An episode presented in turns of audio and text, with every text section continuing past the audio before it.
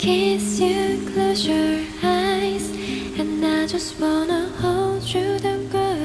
away. Cause I just wanna love you like summer breeze. And I just wanna be with you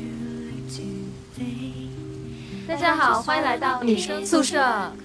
我是昨天看了《奇迹男孩》，然后哭得稀里哗啦，从头哭到尾的社长闹闹。我是最近看的让我稀里哗啦的一部电影，是《无问西东》的绿茵。我是上周看了《无问西东》，然后这这周回顾了《猜火车》的波波。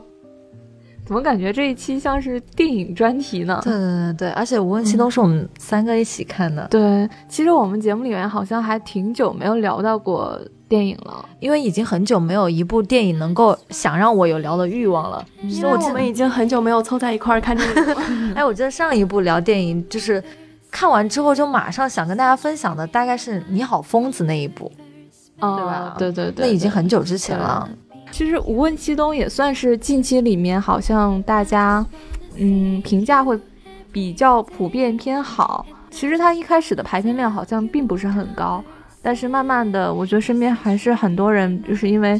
嗯，不断有人安利嘛，然后所以大家会陆陆续续的去电影院观看的。我注意到这部片子应该是独立于他的公众号，他就说这个片子等了六年，所以我就还蛮期待去看的。当时是冲着章子怡去的哦，我当时其实是很偶然，就是我因为每天要坐地铁上班嘛，然后有一天我发现地铁里面那个广告牌被换了，换成了就是大肆篇幅的换成了《无问西东》的宣传广告，我就看到那个海报，我就觉得，哎，这部片子它因为它是“无问西东”四个字非常醒目的打在了那个海报上面，然后分别是主角的呃。一些肖像嘛，就比如说像有沈光耀、王力宏饰演的，还有章子怡饰演的王敏佳，然后还有黄晓明饰演的陈鹏，就大概就是这些主角。然后在他们的下面就会有他们所处的时代以及他们所处的那那个故事中提取出来的台词。然后我就被这部电影吸引了，我就想着等它上映了要去电影院看。但我其实不太清楚，它是之前被耽误了六年的电影。嗯我看到这个电影是因为，嗯、呃，我有一个特别喜欢的一个音乐人，但是他已经就是很久没有出现在大众视野前了。然后我我有一天晚上的时候看到我朋友圈有人分享了一首歌，说是王菲的新歌，就是那个《无问西东》的主题曲嘛。嗯、然后我就无意中点开，然后看到那个作词作曲就是我以前很喜欢的那个音乐人，然后。我就去翻了一下他的微博，然后他刚好他已经很久很久没有在微博上出现了，然后他也刚好就去转了一下那条微博，说，呃，这也是五六年前，然后他帮那个电影写了这一首曲子嘛，但是其实后来因为被雪藏的太久，他也没有想到说有朝一日他还是会重见天日，是吗？对对对，然后还是王菲唱了这首歌嘛，所以就对这个电影还挺好奇的。你你难道不应该把这个这个你喜欢的这个制作人讲出来吗？啊。哦，彭青就是，我记得我以前在节目里面可能也说过吧，就是因为我朋友会知道这个人，就是，嗯，是一个反正不是很多人都知道他的。然后比较有意思的是，他写过一个十二星座的一个系列的歌，就是每一个星座都有一首歌。然后我觉得大家可以去那个什么网易云音乐上面去搜一搜自己那个星座，然后你就能听到那些歌。而且彭青是。我我第一次跟绿茵聊天的时候，嗯、我们就聊起彭青，然后就觉得哦，原来他也知道彭青，嗯、因为我知道彭青是当时看《声东亚洲》，他参加那个比赛，然后他唱了一首歌叫《青春多是无奈》，我觉得唱的特别特别好，嗯、所以就是会知道彭青。然后彭青其实也算是我跟绿茵你知道一个连接的一个点。如果不聊到彭青，可能我们俩这辈子都不会讲话，就那种，还 还挺神奇的。夸张。彭青是不是还做了一个什么城市系列的音乐啊？啊，好像没有哦，那可能记错了。我觉得是袁惟仁。这期节目应该那个，应该就是出来之后，我们发微博，然后艾特彭青。对，回过我的微博哎，哇，我觉得这个这个有点跑题了。这题外话，嗯，其实还是主要，其实这期节目想借由《无问西东》这个电影吧，然后想跟大家来聊聊我们各自的感受吧。对对，这里有四个平行故事嘛，嗯其实我感触最深的就是王力宏的那一段，因为他的故事叙述其实是最完整的嘛。就哎，当等等一下，我们这期节目播出的时候，大家应该我觉得吴文想看的新东可能会应该看下映了，已经应该看过了吧？所以就我们可以剧透吗？不能。但是可以 可以。啊，但是，要是不剧透的话，对不剧透好多事情没法讲讲完整。对，那就剧吧，就是透吧。那我就透一下吧。嗯然后，呃，王力宏他演的是一个富家子弟嘛，沈光耀。我颠覆了对王力宏的认知，就当时是觉得他很帅，但是六年过去了，他其实已为人父了嘛。然后我觉得好多负面新闻缠身，我就觉得王力宏其实在我心中也没有像以前那么优质。但是这部电影出来之后，嗯，我觉得他就是那个人。有一段挺触动的，就是他跟他妈妈那段对话。他妈妈来看他，他妈妈说：“我希望你能够享受作为父母的乐趣。”就告诉他不要去当兵，我怕你还没有想好怎么过这一生，你的命就没了。就是他说完这句话的时候，其实我感触特别特别深，然后我当时就哭了。对，因为其实我觉得很能够产生共鸣吧。除了王力宏饰演的沈光耀，他的母亲跟他讲了这段话，后面张果果其实他们父母也跟他讲了类似的话，好像就是希说望做人要做自己开心的事，是吧？，对，就是希望自己的孩子能够开心健康的成长及生活，然后感受到你作为一个人最真实的在这个世界上生存的快乐，就是没有那么多世俗的东西。就是这一部分其实是很打动人的嘛。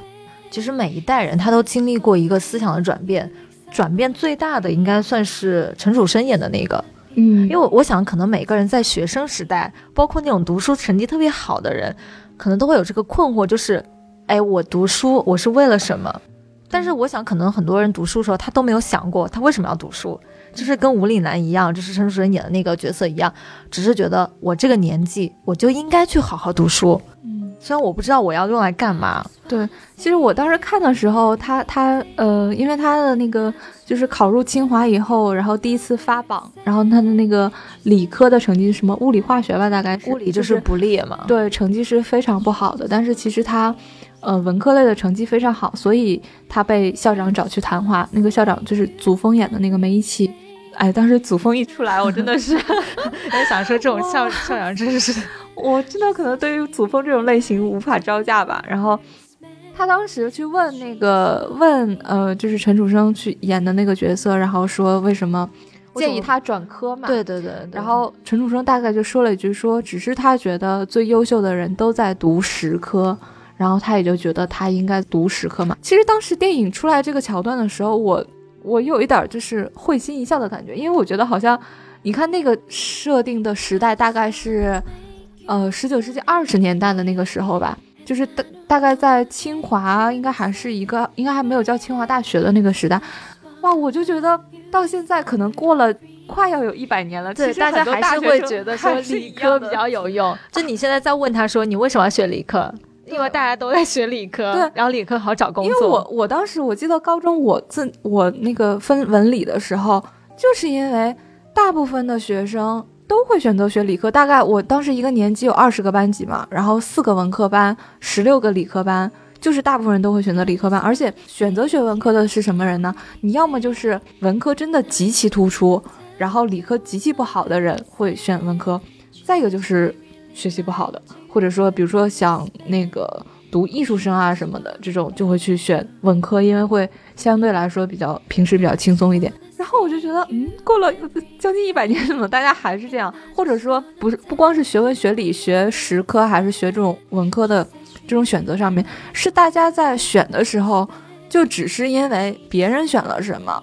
或者是大大潮流选了什么东西，而不是因为我自己想学什么，我自己的优势在哪儿去选择这个。我就觉得这个点还让我能、呃去想一些事情，然后。而且我我当时有思考了一下，嗯就是当那个梅贻琦他说要真实，然后他还解释了真实是什么的时候，我当时就是因为自己最近也面临这些抉择嘛，所以嗯我也一直在听他讲这段话的时候，我自己在思考到底我需要的是什么，我的真实又在于什么，我就觉得嗯，怎么讲？我觉得在不管哪个时代吧，如果你要想做到对自己真实，觉得是、嗯是一件挺难的事情。对，但其实你知道这个哎，我有个问题想问一下绿茵，嗯，就是你认为你自己对自己真实吗？我刚才想说的也是这一点啊。我觉得，如果说这个电影不够那么好、那么完美的话，我觉得有一点在于，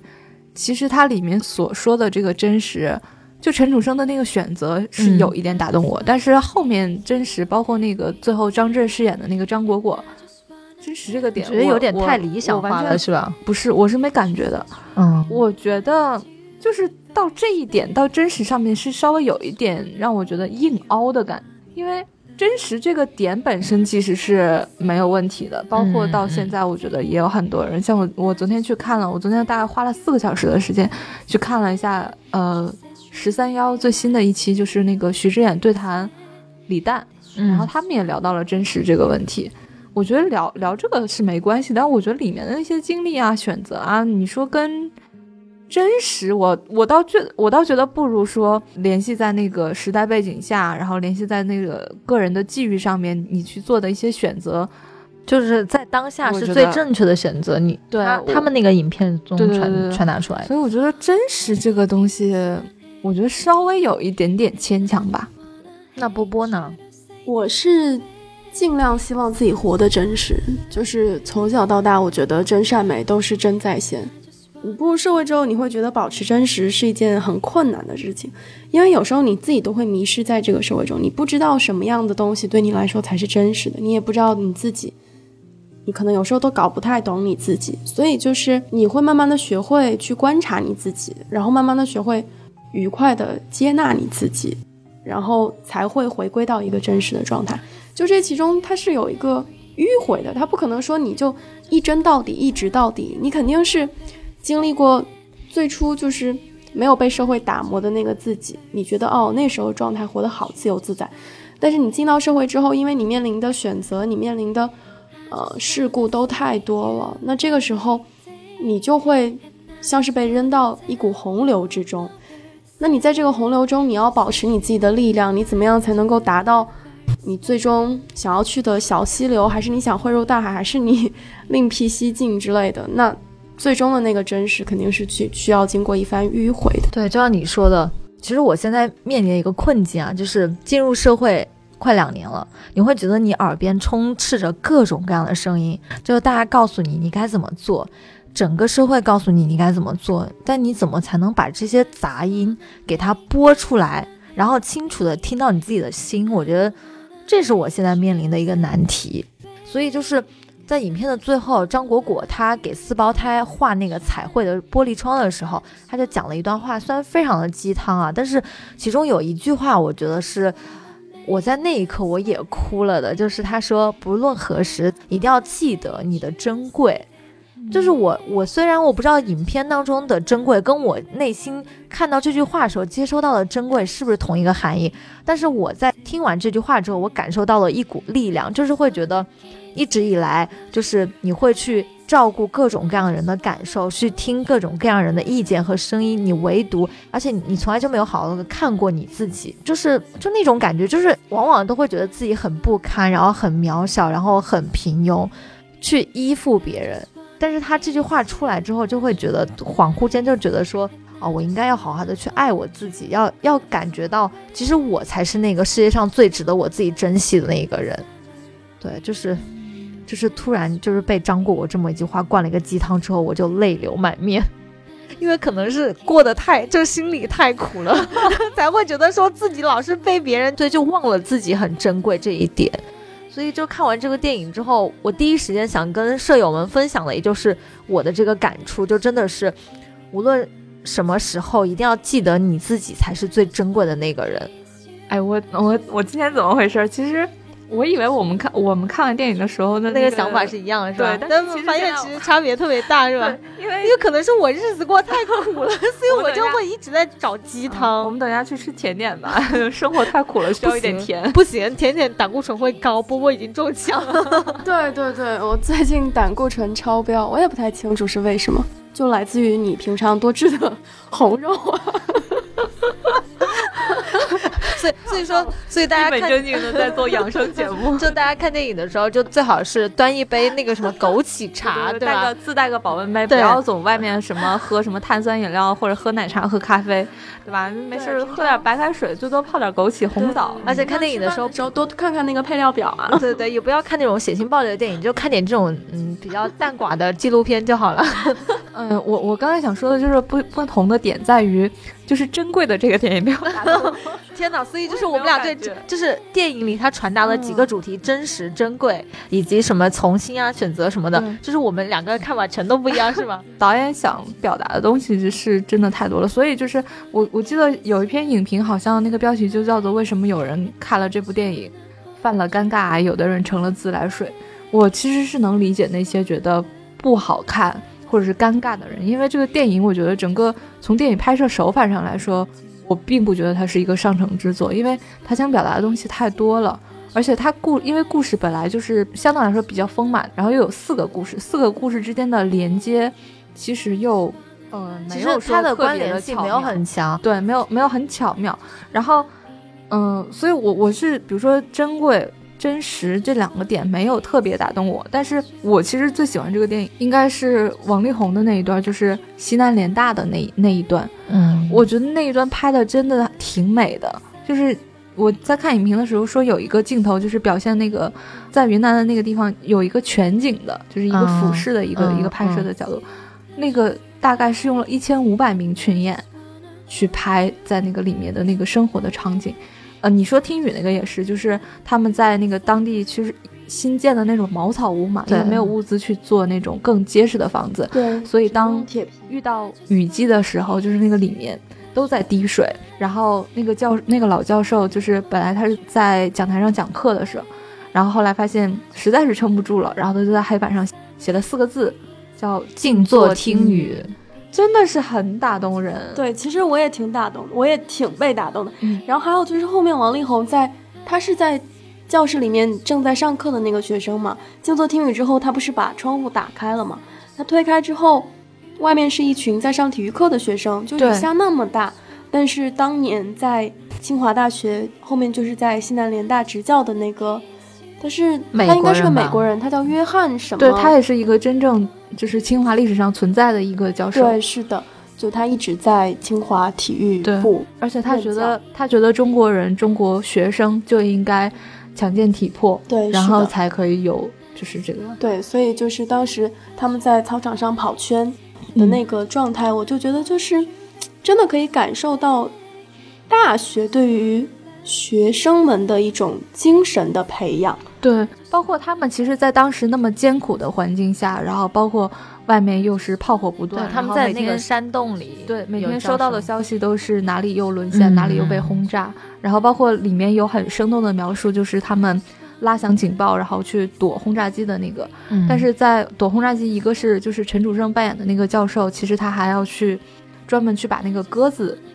也一起带走。嗯嗯，包括他们躲去去在躲躲到那个山山洞山洞里面的时候，还在一个小洞一个小洞去支起那个教学的那种。其实说实话，就是看到这一段的时候，最动容的是说，虽然当时战火连天，但是是就教授啊跟学生之间那种对于学问的那种纯粹。我很想回到那个时代去感受一下清华大学什么样，虽然可能回到那个时代也考不上清华大学。对你现在都考不上清华，你还那不一定，我在当时说不定能考上呢，对不对？你其实，但是你想想，当时能考入清华的很少是那种寒门子弟吧？对。嗯那你怎么知道我当年就不是那种？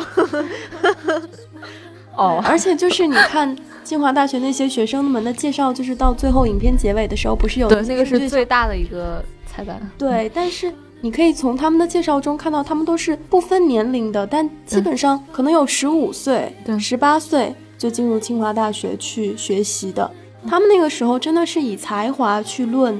你这个求学资格的一个年代。而且而且怎么讲，就是呃，那些学生，就你会发现那个时代出了现在年大出了很多很多的中国以后面的大师，嗯后来大师，就是王力宏，他不是他们穿着清华的校服在操场上玩耍的时候捉蛇，啊，他那个时候穿的是校服吗？对，是哦清华校服。我看那个校服，我都能感受到当时清华大学的那个校风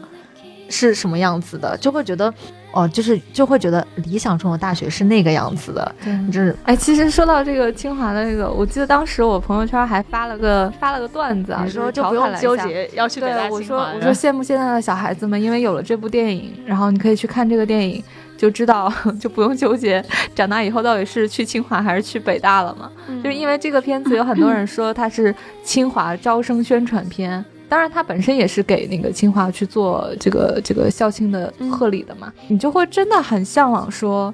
那种教学，那种是你求学的那个意义所在嘛。嗯。其实这个事儿也挺好玩的，就是，啊，我记得前段时间微博上那个就是有人剪辑出来那个撒贝宁的一个综艺剪辑，然后就说他嗯。真的是自带梗的一个人，嗯。因为撒贝宁是北大的嘛，嗯。然后他就说，呃，他当年那个，因为他高中的时候是保送北大，并且嗯本科读完是保送研究生，嗯然后他在调侃这件事情，他说。嗯哎呀，那个还好，当年是保送北大了，不然如果去了，万一去了清华的话，我这一辈子不就完了吗？其实就是清华跟北大一直是有这个梗的，就是互相看不起对方，然后互相调侃对方。呃，而且我昨天看，就是我说的那个十三幺，就是李诞跟许知远他们也谈到了这个问题，嗯因为李诞说他其实从小到大到初中的时候一直都是学习排全校第一的那种。李诞嘛，然后对，然后他跟许知远说，他说许老师，你看我这个人，应该你也能看出来，就是挺聪明的嘛，对吧？智商肯定很高。但是他到高中的时候就开始去，就变成了一个文艺青年，然后去看什么米兰昆德拉，然后去看那些哲学书干嘛的，然后就就开始不太好好学习，就觉得学习没意思，觉得学习无聊。嗯然后最后他第一年高考的时候，呃，还复读了一年，然后考上了一个大学。他就在跟徐志远说，其实他还挺后悔这件事情的。他就觉得，如果有让能让他觉得后悔的事情，他后悔的就是没有好好学习，然后考上一个名校。那刚好因为许知远是北大的嘛，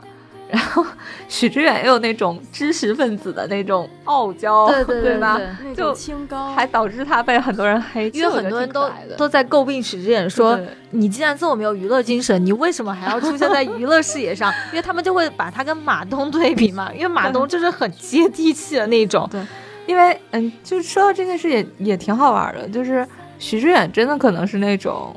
我们认知里面的那种知识识分分子子的那种代表，包括像比如说李诞跟他说，哎，我很后悔那个没有去北大，你能立刻感觉出来。许知远回答他的时候说：“啊，他说那那个我们今天就把你收了，就承认你是北大人是吗？” 他其实就马上会有他的那种骄傲感的。虽然他可能在他的那个层面，他也觉得北大他是北大出身，但是他有更羡慕的人嘛，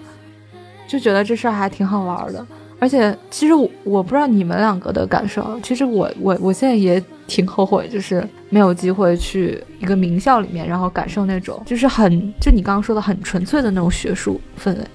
我不知道现在的名校那个学术氛围还纯不纯粹啊，但是我能感受到的是，你这个名校的光环很大程度上在你以后的生活里会会带给你很多很多光环，就比如说。嗯，我司我司现在 有一有一个产品经理，他当时刚跳槽来的时候，别人给他的标签第一句话永远都是他是北大毕业的，嗯对。然后那个时候我们就会抬眼看他一眼，觉得哦，原来他是北大来的，就是嗯，感觉会不一样。嗯对我，我觉得现在最直观的一个名校毕业的一个给人的感觉就是会这样，就别人可能会高看你一眼，或者说哦，原来你是北大，原来你是清华毕业的，嗯，对。其实我一直对于这个问题还会有一些思考吧，因为我我也不是自吹啦，就是我本科毕业也会有很多人说啊，学校挺好的，嗯但是我是感觉我自己虽然学校挺好的，但是肯定比不上北清复交。我跟他们这些学生交流的时候，我是会觉得这帮学生他们聪明，他们是聪明人。我我不说学校的教育给你带来气质上的一些什么差异，但是我自己觉得能够上到这些学校的学生，至少我接触下来的，我是觉得他们头脑聪明。然后第二个，我是觉得我们学校的气质是跟复旦比较像的，嗯，就是基本上，对，基本上就是，而且我们可能会比复旦的学生更加的飘一些，因为我们本身就是一个西化还挺重的学校。嗯，那进入社会就会收到很多不约而同、各方各面的人对于我们学校毕业的学生的评价，就说骨子里还是挺飘的，然后会有很多不知道哪儿来的骄傲存在。但是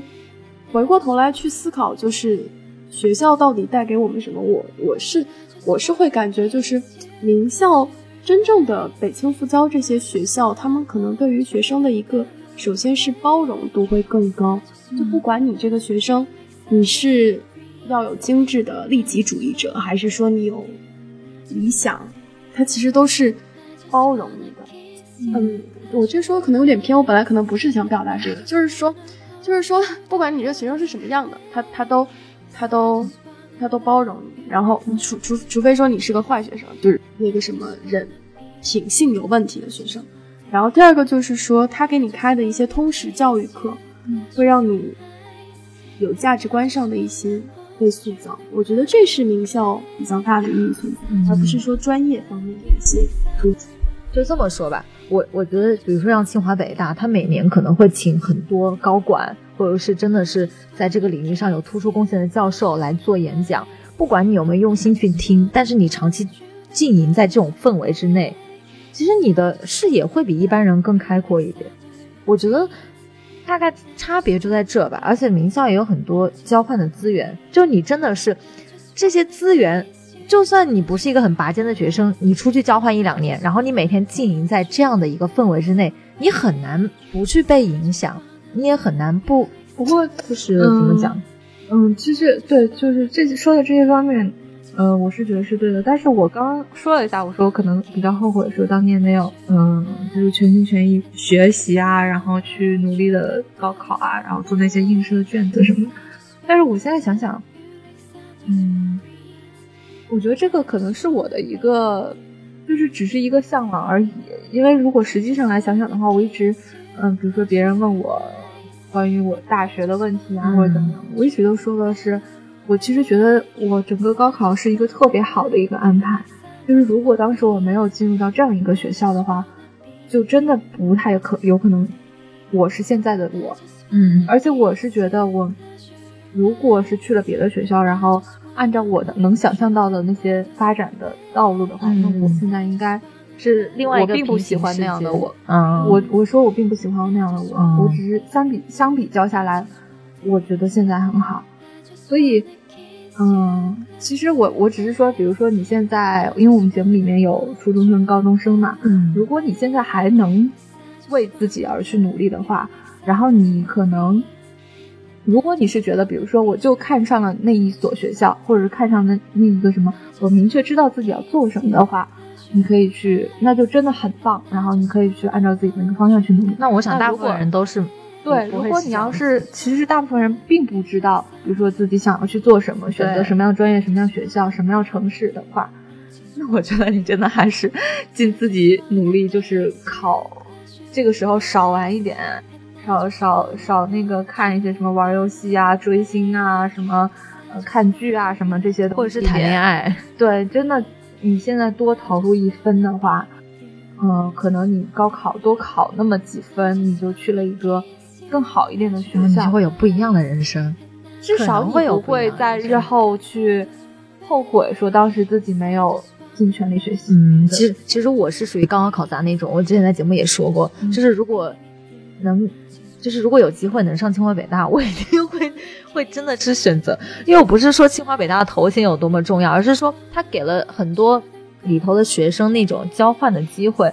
就是我一直都很想出国，但是你知道，就是学校把你送出去交换，跟你自己再去考出国是不一样的概念，所以这是我的一个心病。所以很有可能以后节目不做了之后，我我就在国外跟你们打招呼了，挺好的呀，你去吧。对，放心请不要。请不要像《芳华》里边那个、那个、那个去了澳洲的女孩子。对的，如果你去了的话，请不要寄照片给我们。刚刚绿莹说完这句话之后，我就突然特别想问你们一个问题，就是这个影片开篇他就问出来问题，就是如果你们提前了解你们的人生，你们是否还有勇气前来？我有迟疑了一会儿，但是我没有给出是或是不是答案，但是我迟疑了一会儿。我觉得看什么样吧。第一，第一，第一，呃，大前提是我从来没有想预知我的人生，从来不想提前知道我到底会经历什么样子，然后结局是好是坏，什么结没结婚，生没生孩子，我从来不想知道这些。第二，如果被动知道了的话，你会怎么办？呃我觉得如果很平淡、很无聊的话，那我可能也不想做。然后，如果我知道会经历一些，哪怕可能只有一件好的事情，然后有九十九件不好的经历的话，我可能都会为了那一件好的事情而去享受，去经历一下人生。其实我自己是觉得这个问题，他问的虽然是从最开始来出发的，这个形式是从最初来问的。如果你现在的你知道了未来的你，你会不会选择再去面对未来的人生？但是它的本质其实是从未来反过来问现在的你的，我是这么理解的。嗯就是因为它其实是涉及到一个你的初心跟你未来的走向，就是说，我是觉得如果你在未来的自己是保持你的初心的状态，不管这个中途你会遇到多么的坎坷、多么的困难，你依然会选择面对它，你依然会选择直面它，走向你的未来。就是它虽然是个问句，但我觉得它是一个很深刻的发问，它也是一个你从深的意义上去思考，它会给你，它是在给你一种提醒。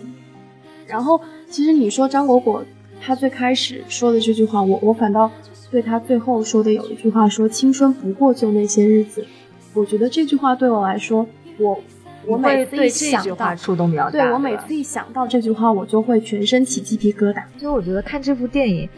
虽然很多人都说它烂，也有很多人就是因为它而受到苦，但是我觉得这部电影最大的好处就是每一个人看都会因为它里头的不一样的情节跟不一样的话来唤起自己内心深处的一个共鸣嘛。我觉得这是这部电影比较成功的一一个地方。就像波波说的，他对于青春不过就这么一些日子。的一些感慨，以及我对那个张果我说的“请记得你的珍贵”的一个感慨，绿茵是一些思考，对什么？你能不能走心一点概括我？我其实我可能我最有感受的是西南联大的那个，哦，没有了。好，那我们今天，我觉得我们今天节目就是讨论了这个电影已经被我们剧透的差不多，虽然没有透露剧情吧，但是该让你领悟自己领悟的地方，我们都帮你扒出来了。没有，我我其实之前看这个电影之前，我朋友圈很多人看过的说，就是说电影结束之后千万不要急着走嘛，嗯说看最后那个彩彩蛋是吧蛋。然后还有还有一个朋友的描述是这样的，说这个电影可能，嗯、我不会想去二刷三刷什么的，嗯但是那个彩蛋可能你给我看二十遍我都会看不够。我当时就想，彩蛋到底演了一个什么东西？就什么样的情节能去看二十遍？然后等到我去看到那个时候，我也觉得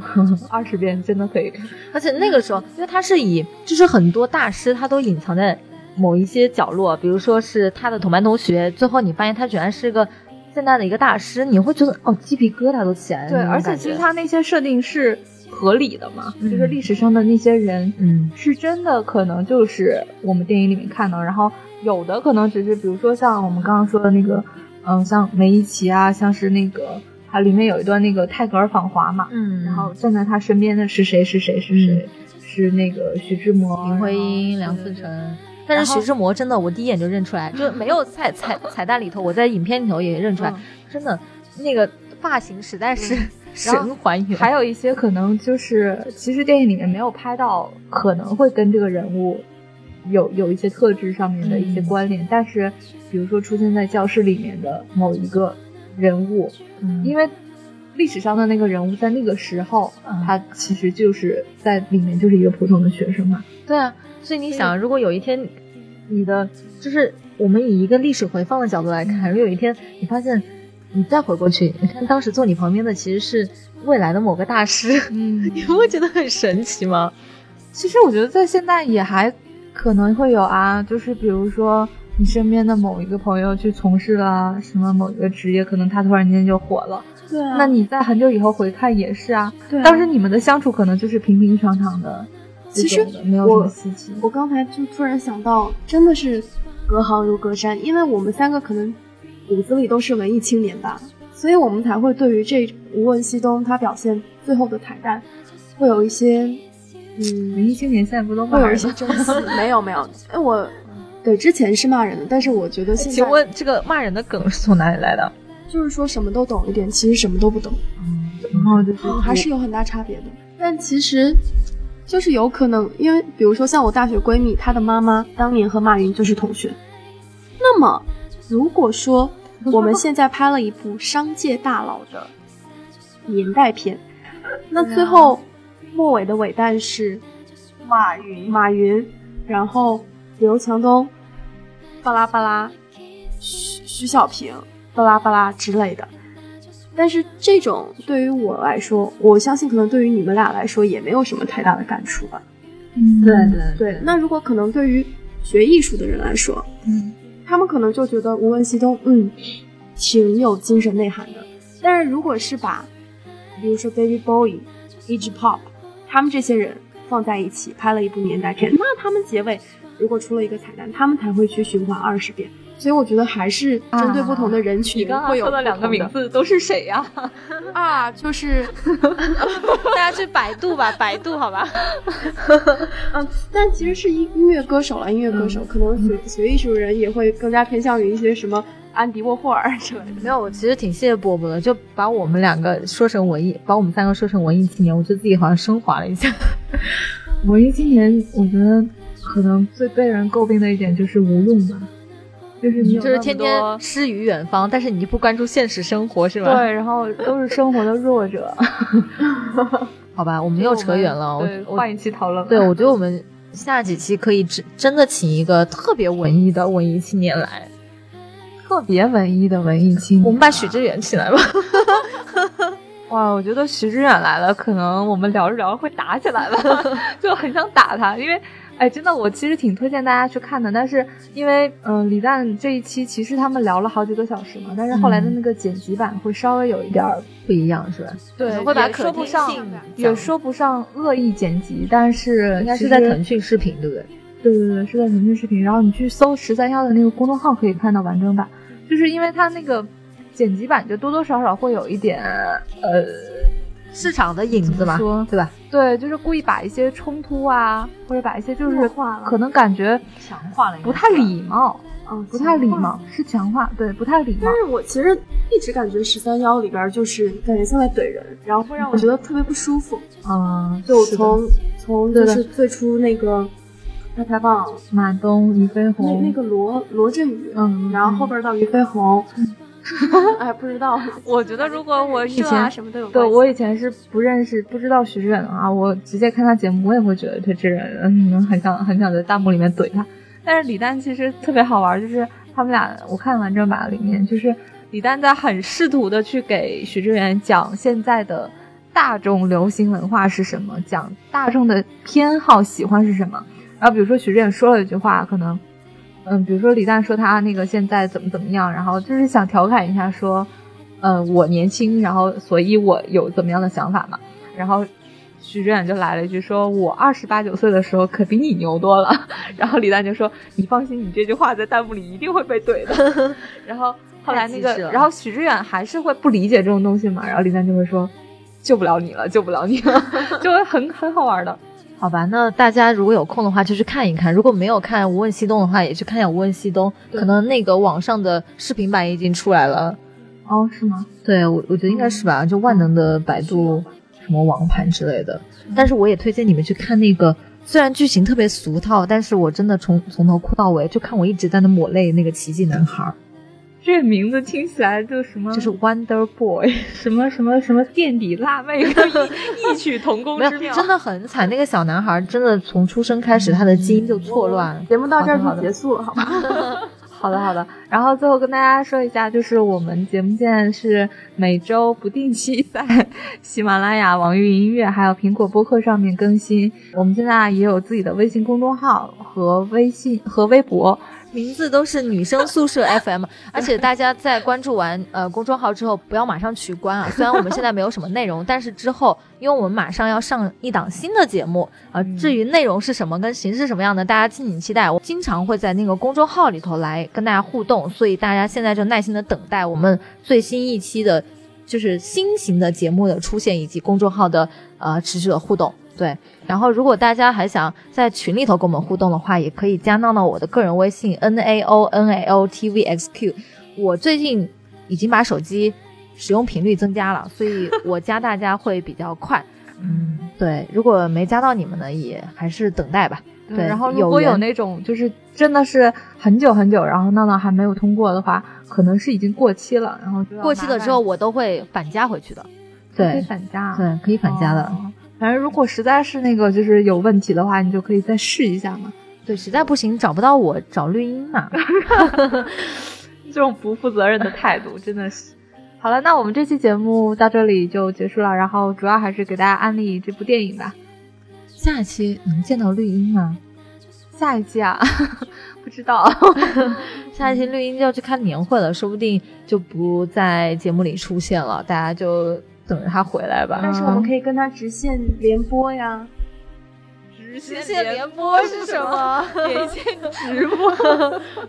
期待大家看看我们三个人今年年会会什么样啊！就就不可能有去年那种 一起拍照的那种合照了啊！就可能一个个发出来，但是脸是被蒙住的。你们爱看不看？好啦，节目就到这里啦嗯拜拜。哦，绿茵下期见不了，拜拜。